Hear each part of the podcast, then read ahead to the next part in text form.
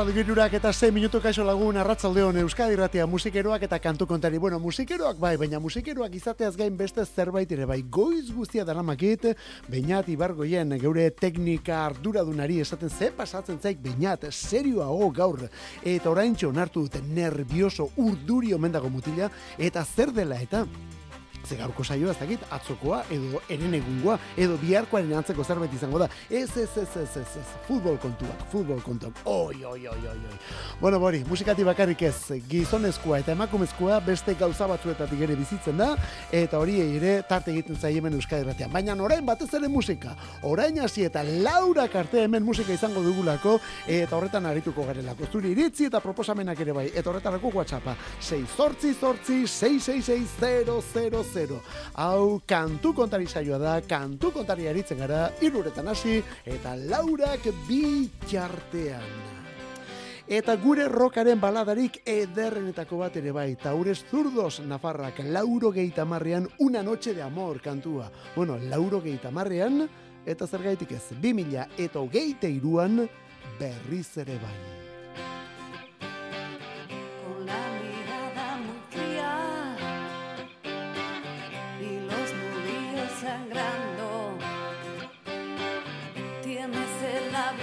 Partido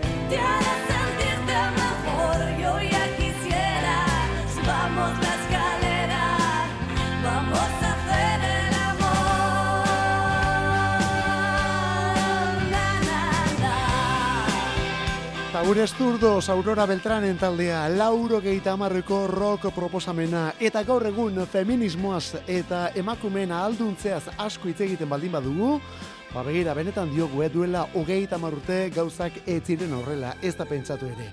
Aurora Beltran eta bere taldeak, bai Beladona eta baita Taures Turdos hau ere, horretan aitzindariak izan direlako beti. Bai Nafarroan, bai Euskal Herrian, bueno, eta zer esanik ez Espainiar estatuan. Batzuetan leku batean zaude eta gainontzekoak ora etortzen direnean zu aurreratu bat izan zarela esaten da, ezta?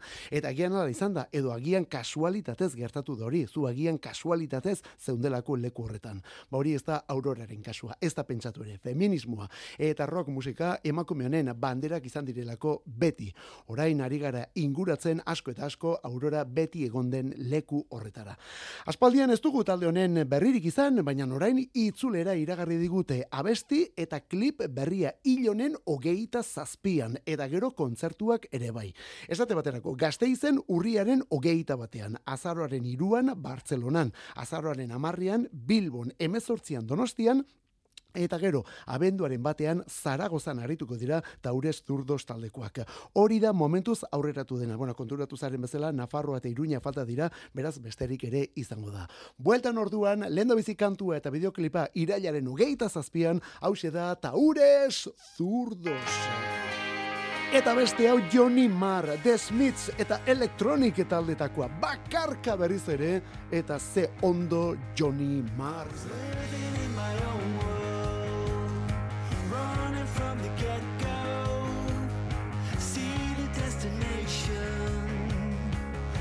looking for a free ride.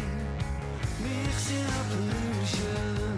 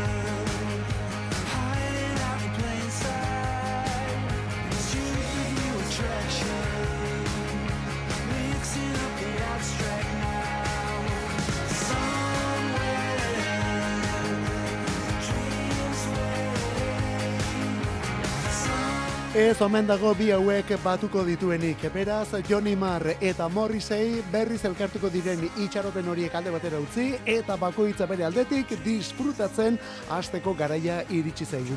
Bueno, askoz lehenago kontrolatu behar genuen horretaz, baina bueno, badakizu itxaropena, itxaropena, itxaropena. Johnny Marr, The Smiths eta Electronic taldetakoa aurkeztu dugu lehen eta egia da horiek izan dira bere gailurrak, baina hori ez gain beste mila taldetako kide ere izan da bera. Dedekoa esate baterako baterako Pretenderseko ere bai edo Modest Mousekoa. Eta gero, azken hamar urte hauetan bakarka egiten ari dena. Horren bilduma batekin datorkigu orain. Morrek edo da Marrek bakarka egin duenaren bilduma diskoa alegia. Aurten azaroan, orain arteko kantu ez gain, bi berri ere bai. Eta gaur bertan lehen da bizikoa, Somewhere izeneko abesti hau. Ikusten duzun bezala pop rock Britaniarra eunetik eunean. Eta ze ondo gainera tipo berriz ere. Bilduma disko honen izena Spirit Power The Best of Johnny Marr. Bi kantu inedito, berriak orduan, 2008an bire egin duelako Blondie eta The Killersekin, eta bida horretan idatzitako abestiak omen dira hemen datozkigunak. Lehen da bizikoa Somewhere, eta gero bestea The Answer izenekoa. Azaroaren iruan Spirit Power, esan bezala Johnny Marr jauna berriz ere bakarka. Eta honekin batera, Rem, They Sleeper, zuzenean ineditua gainera ere orain arte. Receiving department, 3 a.m. Staff cuts have socked up the overage. Directives are posted, no callbacks, complaints. Everywhere is calm. Hong Kong is present, Taipei awakes all. Talk of circadian rhythm. Today with the newsprint. My night is colored.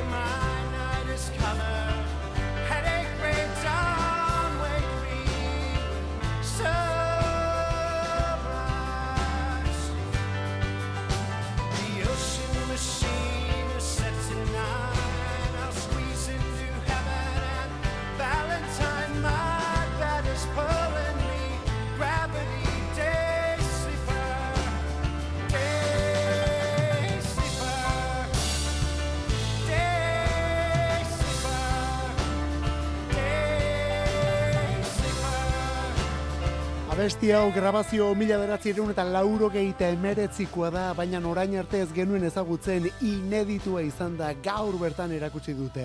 Rem irukotea, lauro geita emeretzian The Palace aretoan zuzenean They Sleeper kantuaren izena. Lauro geita emezortziko Up diskoko piezarik ezagunenetako bada eta hor dago gainea berria. Up izeneko lan horrek Remen amaikagarren estudio lanak aurten urriaren ugeita zeian ugeita bost urte beteko dituela. Ugeita bost urte orduan Up diskoaren zata. Eta hori dela eta berriz plazaratuko dute. Aurreko beste disko askorekin egin duten bezala, diskori bermasterizatu, materiala gehitu eta berriz denon argitara. Orain bikoitza izango da. Esate baterako amaika kantu gehituko dituztelako denak depalaseko zuzeneko horretatik hartutakoak. Eta horietako bat They Sleeper izeneko pieza hau. Rem, bueno, esan barrik ere lauro gehieta batetik 2000 eta amaikara arte aritu zen, hasiera batean laukotea zen, baina tira, lauro gehieta mazazpian, irukoan geratu zen Bill Barry bateriak taldea utzi zuelako. Eta horren ondotik, iruko modura egindako lehen diskoa izan omen zen, orain berriz argitaratuko duten ap izeneko kantu bildumau. Oso komplikatu izan omen zen diskoren grabazioa Michael Stipe beraren hitzetan, baina hori, borroka askoren ondotik aurrera atera zuten eta onelako doinuekin gainera. Hogeita bost urte direla eta azaroren amarrean berredizioa ap rem taldearen eskutik eta onelako zuzeneko kantuekin. Kantu kontari. Musika Euskadi irratian. Arratsaldero egiten dugu iruretatik lauretara. Astelenetik ostiralera zure arratsaldek badute soinu bandarik.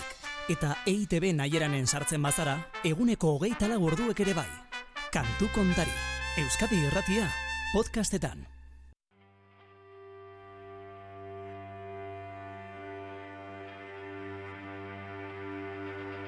Eta honek onela entzunda, agian Sonic Youth ere ematen du ezta, sarrera honekin, gero bi gitarra distorsionatu hien arteko elkarrizketarekin, oinarri sendo hori ere bai, baina hau ez dator New Yorketik, ez, ez, ez, ez, ez, ez, hau Euskal Herrikoa da, Euskal Herritik, Gipuzkoako irundik baizik, hau Lisa Botaldea da.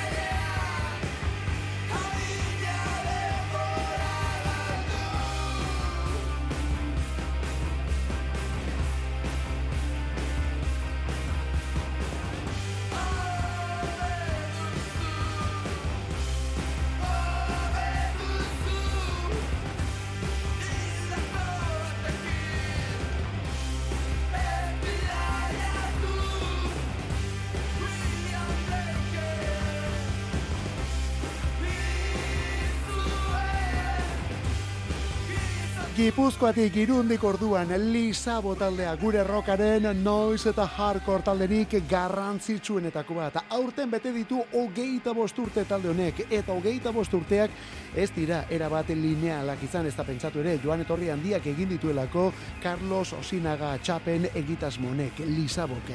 Esaterako lau urte badira aurreko eta edertasunaren lorratzetan biluztu ginen ura erakutsi zutenetik. Eta horren aurretik beste zazpi urte luzeko beste utxune bat ere egina zuten, eh? Bueno, batira, orain pausu berri bat ematera datozkigu album oso batekin, disko osoa, abenduaren batean. Berriz ere izenburu luze, eh? Lorategi izoztuan ez zur huts bilakatu arte. Hori da diskoaren izenburua. Lorategi izoztuan ez zur huts bilakatu arte. Maite Mursego eta Martxel Mariscal beraiekin dituzte, bueno, Martxel Mariscal edo Martxel Beti Mugan beraiekin batera. Eta gero taldezkanpoko kolaborazioak ere bai. Kontzertuak ere bai, abenduaren bitik aurrera kontzertuak. Lehen lehena hain berea duten bomberenean, tolosan, sarrerak segituan agortuta gainera kasunetan. Gero horren ondotik biarritzen, hau da, abenduaren amabostean biarritzen arituko dira, hogeita zazpian iruñean, hogeita zortzian Bilboko kafean zokian, eta gero ja hogeita lauan, urtarrilaren amairu eta emezortzian, Donostiako dokan lehen bizi, eta gero gazteizko Jimmy Jassen. Esan bezala, Lizabo taldearen itzulera.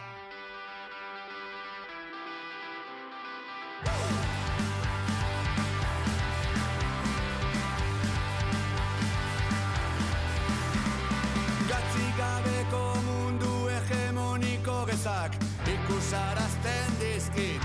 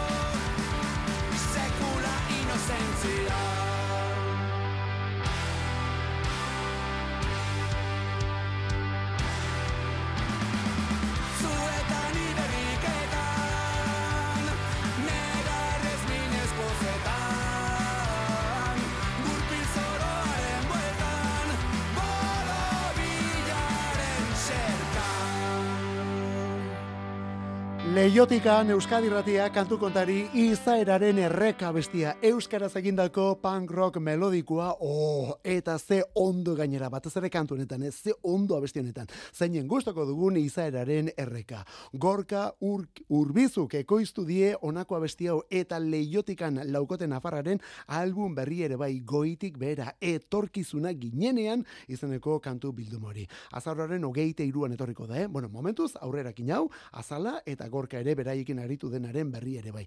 Eta, bueno, bori, emaitza ezin hobea, leiotikan gorka patxi aitor eta titi lauro geita amabitik ari dira onelako soinuak lantzen, eh? Hogeita marrurte baino gehiago rock zalapartatxu honi ematen. Eta orain, inoiz baino finago gainera gure gustorako. Ez hori bakarrik, albunaren azal eta kontraezalak ere aparteko aipamena merezi dute kasunetan. Ander Xavier Tejadaren komen dira. Ander Xavier Tejadaren lanak. Baina, bueno, momentu batzuten, bastakit, Jesus Mari Lazkano edo Eduard Joapenen margoak dirudite. Badatoz, lan berriarekin, taldearen izena Leiotikan. New Order. New Order eta lauro geita zazpiko Substance diskoa, eta orain berriz argitaratzeko prest. Azaroaren amarrean. Eta aurretik bikoitza zena, hemendik aurrera zabalagoa izango menda. Zenbait formatutan laukoitza ere bai. Substance, single eta maxi bilduma bat izan zen, bilduma lan bat. Eta ohikoa ez izan arren munduko goraipamen denak eraman zituen diskoa gainera. Bai, bildumentzat horrelakoak gutxitan izaten dira eta. Bueno, bertan, besteak beste onalakoa besteak ere bai. Honen izena Thips Like Us, Thips Like Us, lapurrak gu bezalaxe, hau maxi bertsioan.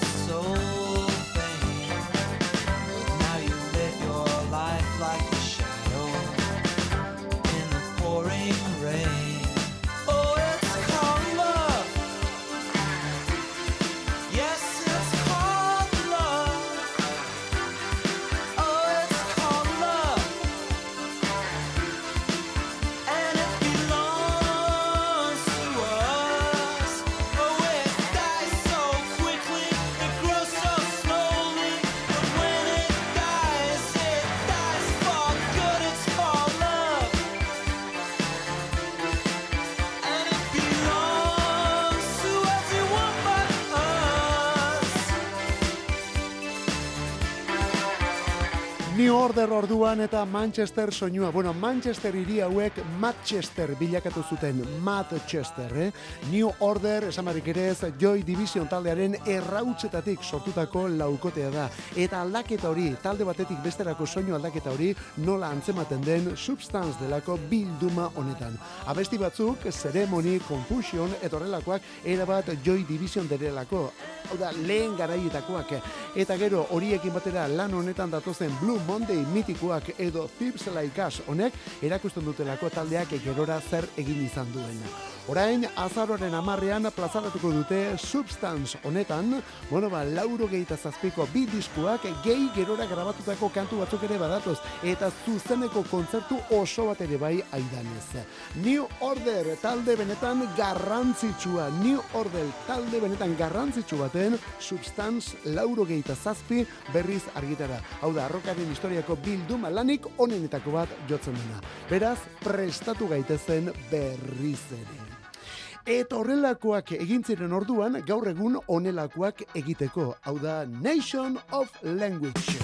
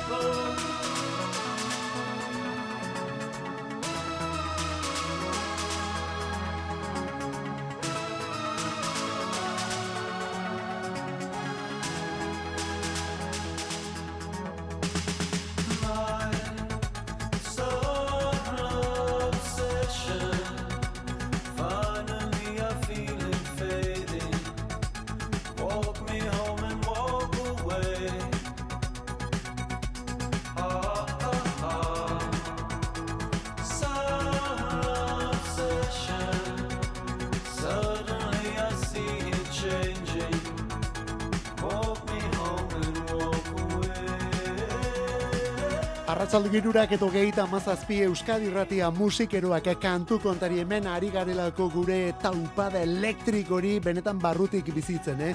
Laura karte musikarekin arituko gara eta gaur asteazkena gaur orduan irailako gehi begira nolako doinuekin ari garen hemen. Honen izena Nation of Language, Nation of Language irukotea New Yorkeko Brooklyn bertatik. Nation of Language eta Strange Distipol joan den ostiraleko album berria.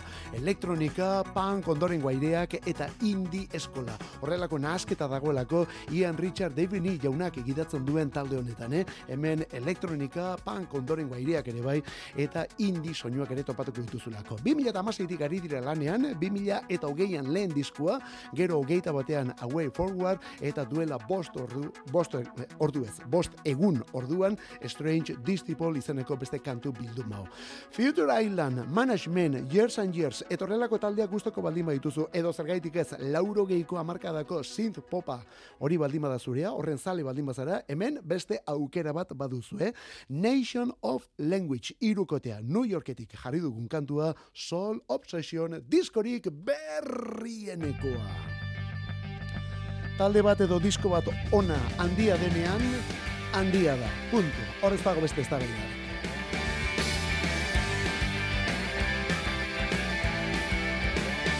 and the farmer get on fine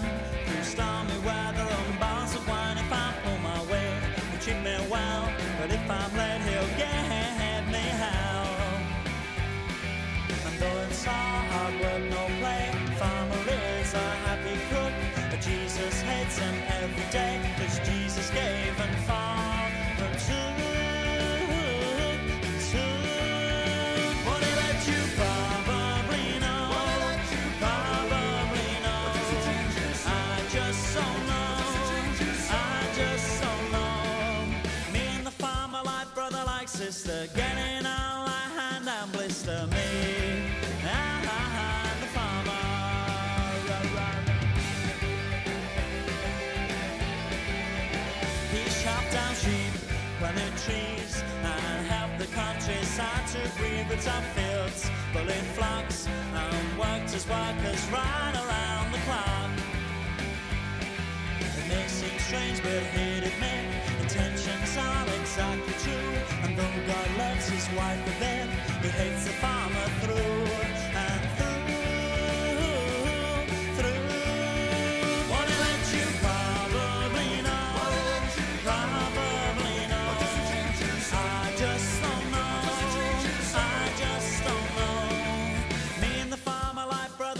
sister, getting all our hand and blister me. Ah, the farmer.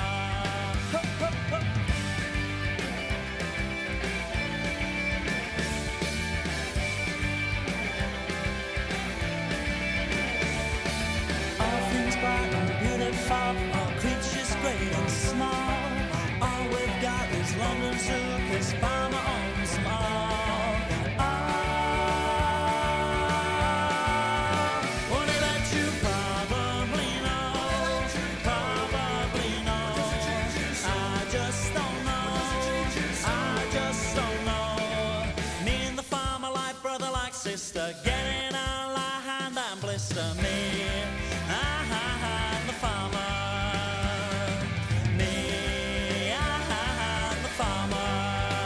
Mila beratzerun eta lauro gehieta zazpian The House Martins laukotea Me and the Farmer kantua eta aurkezpenean esan dugunea. Ba hori talde bat edo disko bat handia denean handia da. Puntu. Horrez dago bestelako ez tabaidarik. Zeleen da bizi hori eta horri itxatxita segidan beste hau.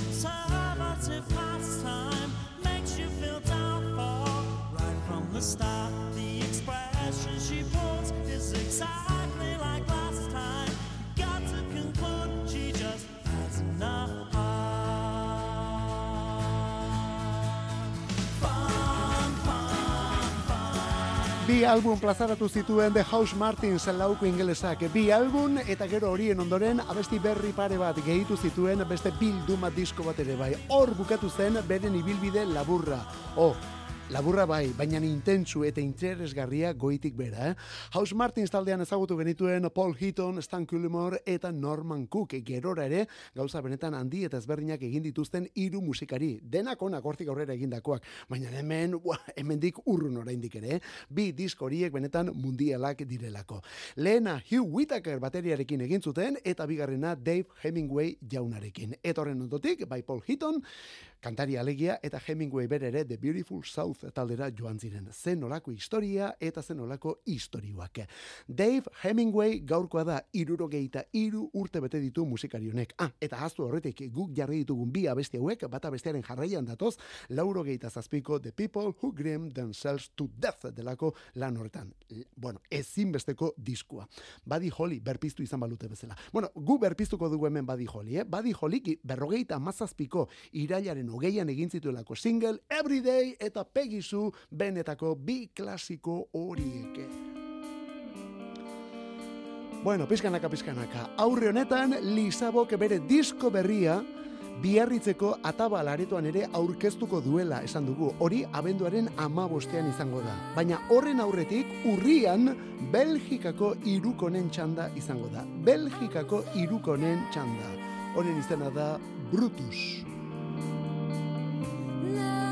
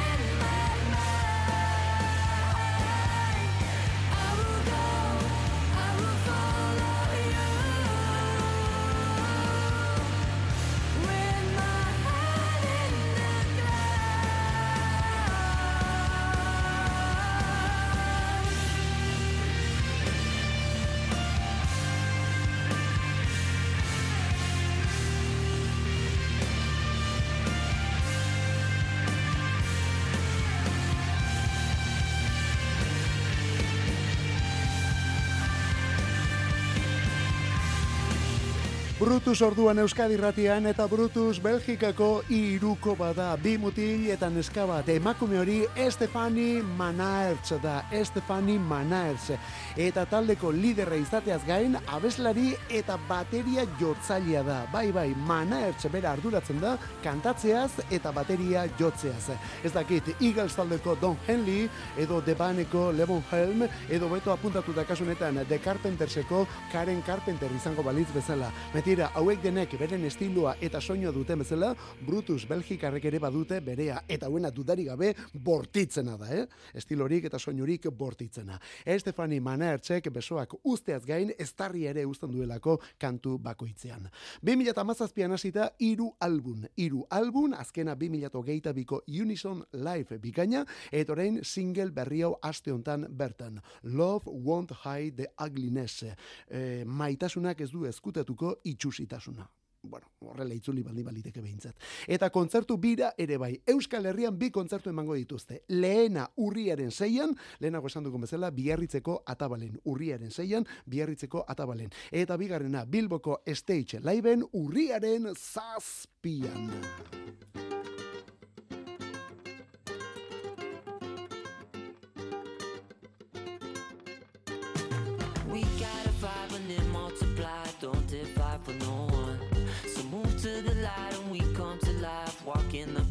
the sun, run to the mountain top.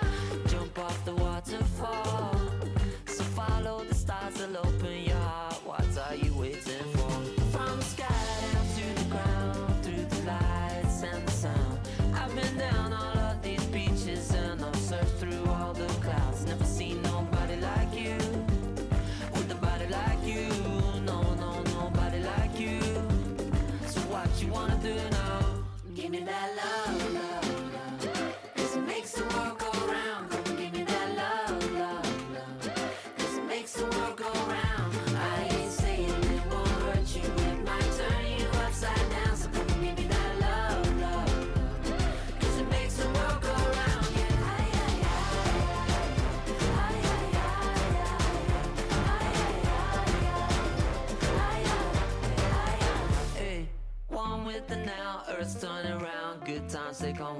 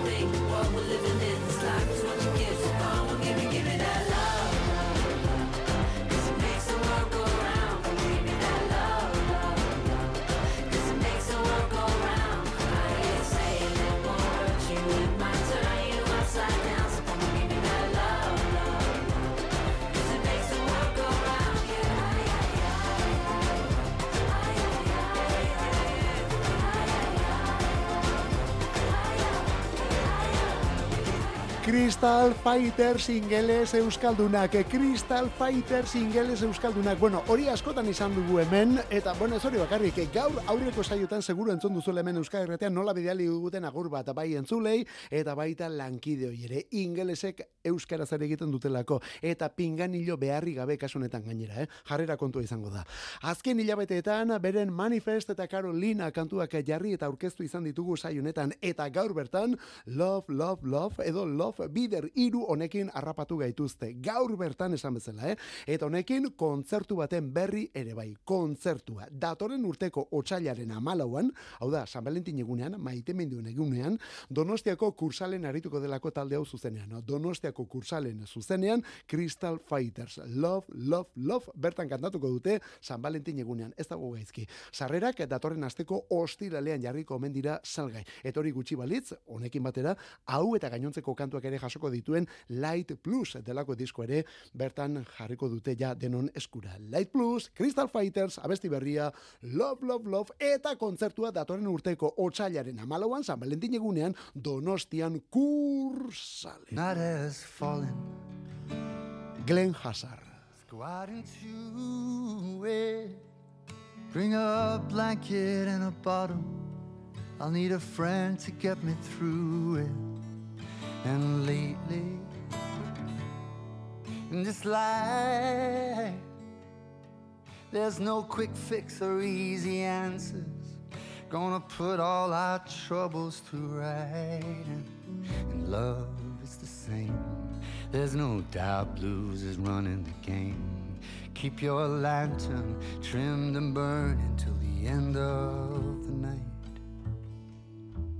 Put your cheek to the wind when you go without, then you go within. If it comes to blows, take it all on the chin. There's no worthy of fight. We're working, working through it. Losing's a dirty word, I know. But sometimes it's all we can do. Of mine has been bruised and it's been broken, and it's lost a little spark of divine.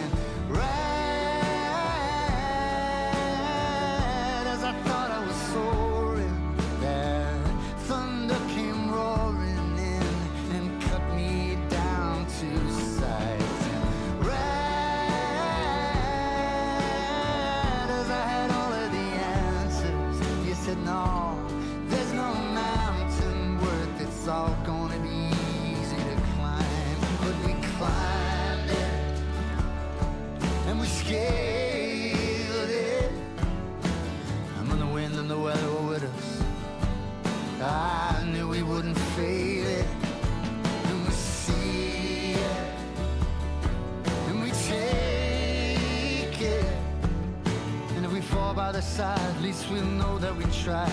So leave a little light on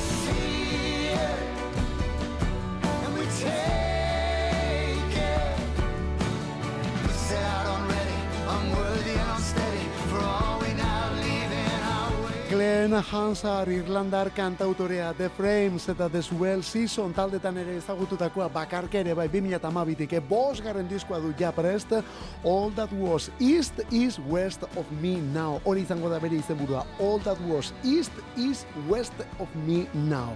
Bederatzi abesti, temple honetan datozen bederatzi kantu. Itxura potentea du Glenn Hansardek eh? txuri beltzean promo argazki benetan deigarriak egin dizkioterein eta bideoklipean ere herri txiki bateko kale eta jende eta etxe zinguratuta ageri da klip erabat gautierrean. Bueno, kantu azken batean gautierra delako, bueno, Glenn Hansard bera da gautierra. Urriaren hogeian esan bezala disko berria All That Was East, garai batean dena ekialde zena, orain niretzat orduan mendebalde. Glenn Hansard kantu kontari. Aurten berrogeita mar urtea besti honek. Hala ere bere egileak justu justuan ezagutu zuen bere arrakasta, Gene Cruz.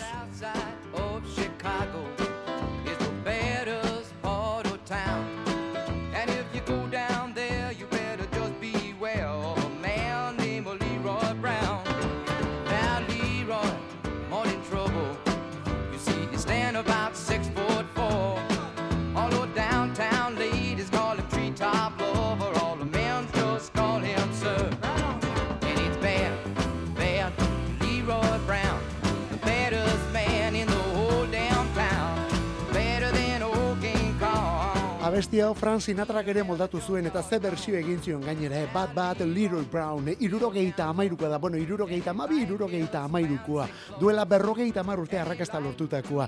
Bere egileak honen arrakasta ezagutu zuen, baino justu, justu gaurko egunez zendu egintzelako, eta zer eta bioi istripu batean gainera. Berak hogeita amar urte zituela, eh? hogeita amar urte zituelako. Bueno, ba, tipo honen izen orduan Gene Cross, Gene Cross eta kantuaren izena bat bat Leroy Brown. Honekin gaurkoz gure despedida, hemen aritu gara gaur ere kantu kontari nola ez, beinat ibargoien eta biok, gaur bagoaz, bihar bueltan, musikarik ez da dila falta eta kantu kontari saiorik ez. Ondo izan, bihar arte, zeuritxuren. Well, Friday, a Leroy shooting dice, and at the edge of